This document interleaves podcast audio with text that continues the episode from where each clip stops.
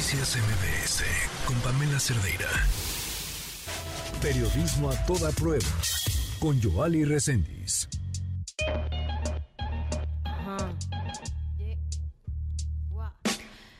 544, esta es la historia que nos tiene Joali Reséndiz.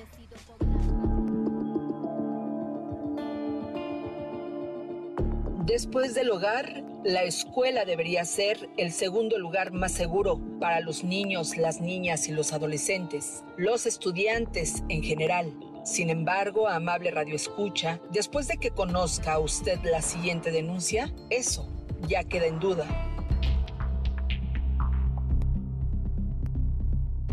Hola, mi nombre es Erika, tengo 39 años y soy madre de un menor de dos años, cuatro meses ya cumplidos. Mi esposo y yo eh, inscribimos a nuestro hijo en el colegio Graham Greene, en la delegación Coyoacán, Colonia Presidentes Ejidales, en la calle de Manuela Sáenz número 25, eh, hace aproximadamente poquito más de un año. Eh, el colegio parecía bueno, eh, las instalaciones por dentro y por fuera se ven bien. Eh, en su momento nos generó confianza porque pues está cerca de una avenida, cer una avenida, una avenida grande. ahí está la marina también cerca. sabemos que llegamos a ver que había personal de ahí mismo, no sabemos si de la marina o de militares que llevan a sus hijos ahí, ¿no? Todo parecía bien y pues finalmente al ver ese tipo de ubicación física y demás, pues a nosotros en su momento nos generó confianza y fue por eso que decidimos sí ingresar ahí a nuestro hijo. Hace poquito, más de un mes, yo cambié de trabajo, entonces eh, empecé a levantar a mi hijo un poquito más temprano. Mi hijo estaba en un horario de 9 a 1, lunes, miércoles y viernes, y martes y jueves de 9 a 5. En eso le llaman ellos estancias infantiles, tiempo extendido, ¿no? Solamente dos días. Y hace poquito más de un mes yo cambié de trabajo, empecé a ir eh, presencialmente y empezamos a notar, mi, una de mis tías me ayudaba a, a recogerlo de la escuela en los horarios establecidos y empezamos a notar que que, salía somnoliento, que de inmediato se subía al carro y se dormía. esa es como actividad pues rara de él porque él es un niño sano, no tiene ninguna condición o especial o necesidad especial o diferente, ¿no?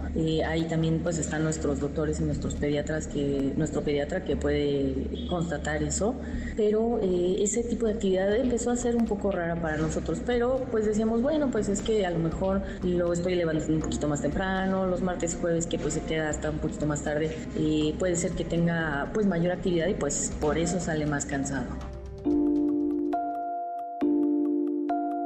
El jueves 22 de junio, la entrega del menor a sus padres alertó las alarmas.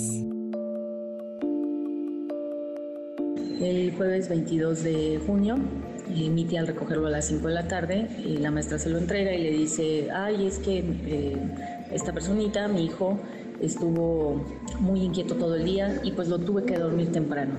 Cuando yo regreso del trabajo me comenta esto, me dice, ¿sabes? Me dijo esto la maestra, no me gusta y le dije, no, esto es muy raro. Eh, ahora sí que no sé si fue, ¿cómo, ¿cómo se le dice? Instinto de madre, pero eso no me gustó. Hablé inmediatamente con el doctor, lo revisamos físicamente a ver si traía algún golpe o algo, no, no traía nada de eso. Y le comenté, oye, mira, ha estado han estado sucediendo estos detalles, hoy pasó esto, hace dos semanas, eh, en ese momento eran dos semanas más o menos, eh, sucedió esto otro que se tardaron, ¿qué puedo hacer? ¿no? ¿Cómo puedo saber si le están dando algo, a mi hijo? Porque, porque físicamente en su cuerpo no hay moretones o algo así, pero estoy segura que algo está pasando. Eh, finalmente, eh, aproximadamente hace tres semanas, pueden ser ya, yo creo que ya llegando a, cuatro semanas, la primera bandera amarilla que tuvimos fue que eh, mi tía al recogerlo iba también con uno de mis tíos a las 5 de la tarde se tardaron más de lo normal en entregárselo. Aproximadamente puede ser que se hayan tardado entre 15 y 20 minutos, cuando normalmente que pides a tu hijo te lo entregan en dos, cinco minutos máximo. Y ahí le dijeron, ay, es que este, no se quería despertar. Eso fue así de, mm, algo, mm, ya, eso fue ya un disparo para nosotros, ¿no? ¿Por qué no se quería despertar? Él no es así, él no es eh, una persona que, que duerma demasiado. Eh, y tampoco eh, es una persona que tenga un sueño muy profundo, realmente tiene un, un sueño ligero. Entonces eso fue raro y empezamos ahí así como a, observar más, ¿no? Este tipo de, de, somnolencia que tenía o cansancio, no sé cómo, cómo definirlo bien. Ahí ya eh, él me comentó que se podían hacer unos análisis que podían ser de benzodiazepinas, que pues bueno, ¿no? había laboratorios que lo hacían, ese día eran pasadas las 8 de la noche cuando todavía estábamos haciendo llamadas, incluso eh, de mi teléfono está registrado que yo llamé a Locatel para, para pedir informes, justo en eso mi esposo localiza un, laboratorio que está ahí cerca de Eje 3 y, y, Tepetlapa, es una clínica 24 horas y laboratorio 24 horas. Eh, llamó a, ese, a esa clínica, comentó el caso vía telefónica y nos dijeron sí, traiga al niño inmediatamente. El clonazepam puede aumentar el riesgo de problemas de respiración graves y ponen en peligro la vida de quien lo consume. Provoca sedación o coma si se usa junto con determinados medicamentos. El clonazepam es una benzodiazepina que se usa en el tratamiento de ciertos trastornos convulsivos. Igual que en otras benzodiazepinas, el clonazepam produce grados diversos de depresión del sistema nervioso central, desde, ya lo decíamos, sedación ligera hasta hipnosis y coma, lo cual depende de las dosis. Tiene propiedades ansiolíticas, sedantes, hipnóticas, anticonvulsivas y relajantes musculares. El 28 de junio me llama el responsable del laboratorio, me dice que ya están los, los análisis y que pase por ellos. Eh, paso en la noche y pues mi sorpresa es que había dado positivo con ciertos niveles eh, de clonazepam eh, pues eh, altos, ¿no? Ahí pues en lo que lo asimilé no, no, no podía creerlo, estaba temblando, no sabía qué hacer, no sabía ni, ni qué, qué podría pasar con ese medicamento, qué efectos, qué nada, ¿no? Llegamos a la clínica, eh, le comentamos a la persona que estaba responsable en ese momento, nuevamente ya se lo había comentado a mi esposo vía telefónica, ahí volvimos a repasar lo que, había, lo que habíamos visto, lo que habíamos estado detectando, lo que el médico nos recomendó y nos dijo, sí, eh, puede ser que sea muy común que a los niños les puedan suministrar eh, benzodiazepinas o clonazepam. Ahí pues decidimos hacer la prueba, le tomó la sangre y eh, nos dijo que los resultados nos los entregaban aproximadamente el 28 de junio. Y sí, así fue.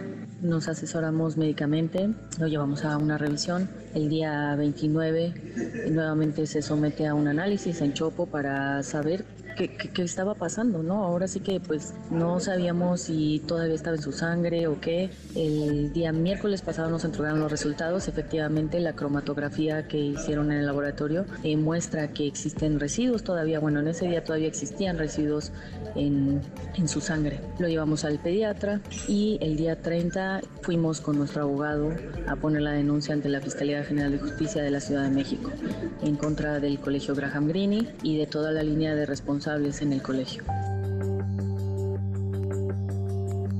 Los padres del menor interpusieron una denuncia ante la Fiscalía General de Justicia de la Ciudad de México en contra de quien resulte responsable dentro del colegio Graham Greene, aquí en la Ciudad de México.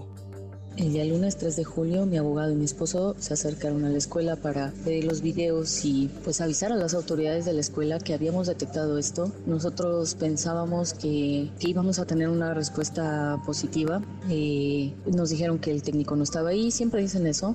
Este, eso no es nuevo para la comunidad del colegio, que el técnico no estaba ahí, que tardan aproximadamente dos días en, descargar los videos, no sé qué. nos dije, en ese momento les dijeron que, que nos avisaban eh, cuándo íbamos a poder verlos. Y el martes 3 de julio, el martes 4 de julio, perdón, eh, le llaman a mi esposo y le dicen mañana pueden presentarse a ver los videos. El miércoles 5 yo fui con mi abogado y dos testigos al colegio, pues nosotros íbamos dispuestos a, estar ahí horas, sabemos que eh, hay circuito cerrado en la escuela, es ver muchas horas de, de video, es ver en, todo, en las aulas, en todas las aulas hay cámara, en el patio, en el comedor, pues ahora sí que pues en todos lados, ¿no? Sabemos que iba a ser de tiempo, pero estábamos dispuestos. Eh, ahí pues nos, nos preguntan en qué términos está la denuncia, les fuimos francos y les dijimos sí, es contra el colegio y quien resulta responsable está toda la línea de autoridad desde la directora general, que es la dueña, hasta la auxiliar, ¿no? Y seguramente hasta la auxiliar del grupo de mi hijo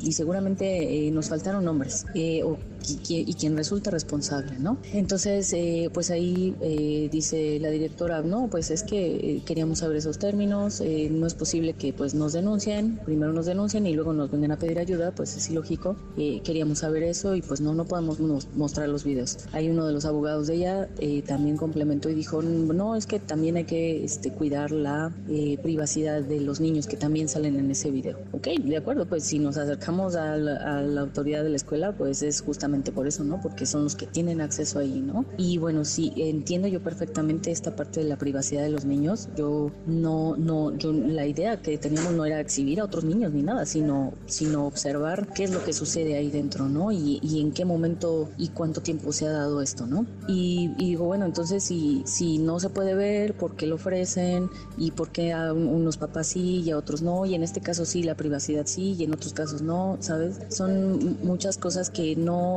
la comunicación con la escuela siempre ha sido pésima, siempre hay versiones. En un año hemos cambiado cuatro o cinco veces de directoras, eh, renuncian y renuncian y no sabemos realmente cuál es la verdadera eh, razón por la que se van. Ahora la investigación está a cargo de la Fiscalía de la Ciudad de México. Ellos tendrán la tarea titánica de revisar una a una las cámaras del colegio Graham Greene para encontrar quién o quiénes suministraron esta droga al menor. Sería inválido que ante una denuncia a tiempo de los padres, los videos hoy se hicieran perdedizos, como suele suceder. Por lo pronto, el colegio ya ha negado a los padres los videos ante la noticia de que fueron denunciados. Y los derechos del menor y los derechos de los padres y los derechos de los alumnos, es necesario determinar cuál fue la finalidad de suministrar esta droga a un menor de dos años tres meses. ¿Esta droga se la suministraron solamente a él o a más alumnos? ¿Alguien lo hizo solo o tiene más cómplices? Daremos seguimiento al caso para responder estas preguntas. Soy Joali Resendiz y si tiene una denuncia, escríbame a periodismo o síganme en mis redes sociales, en TikTok, Facebook y Twitter me encuentra como arroba Joali.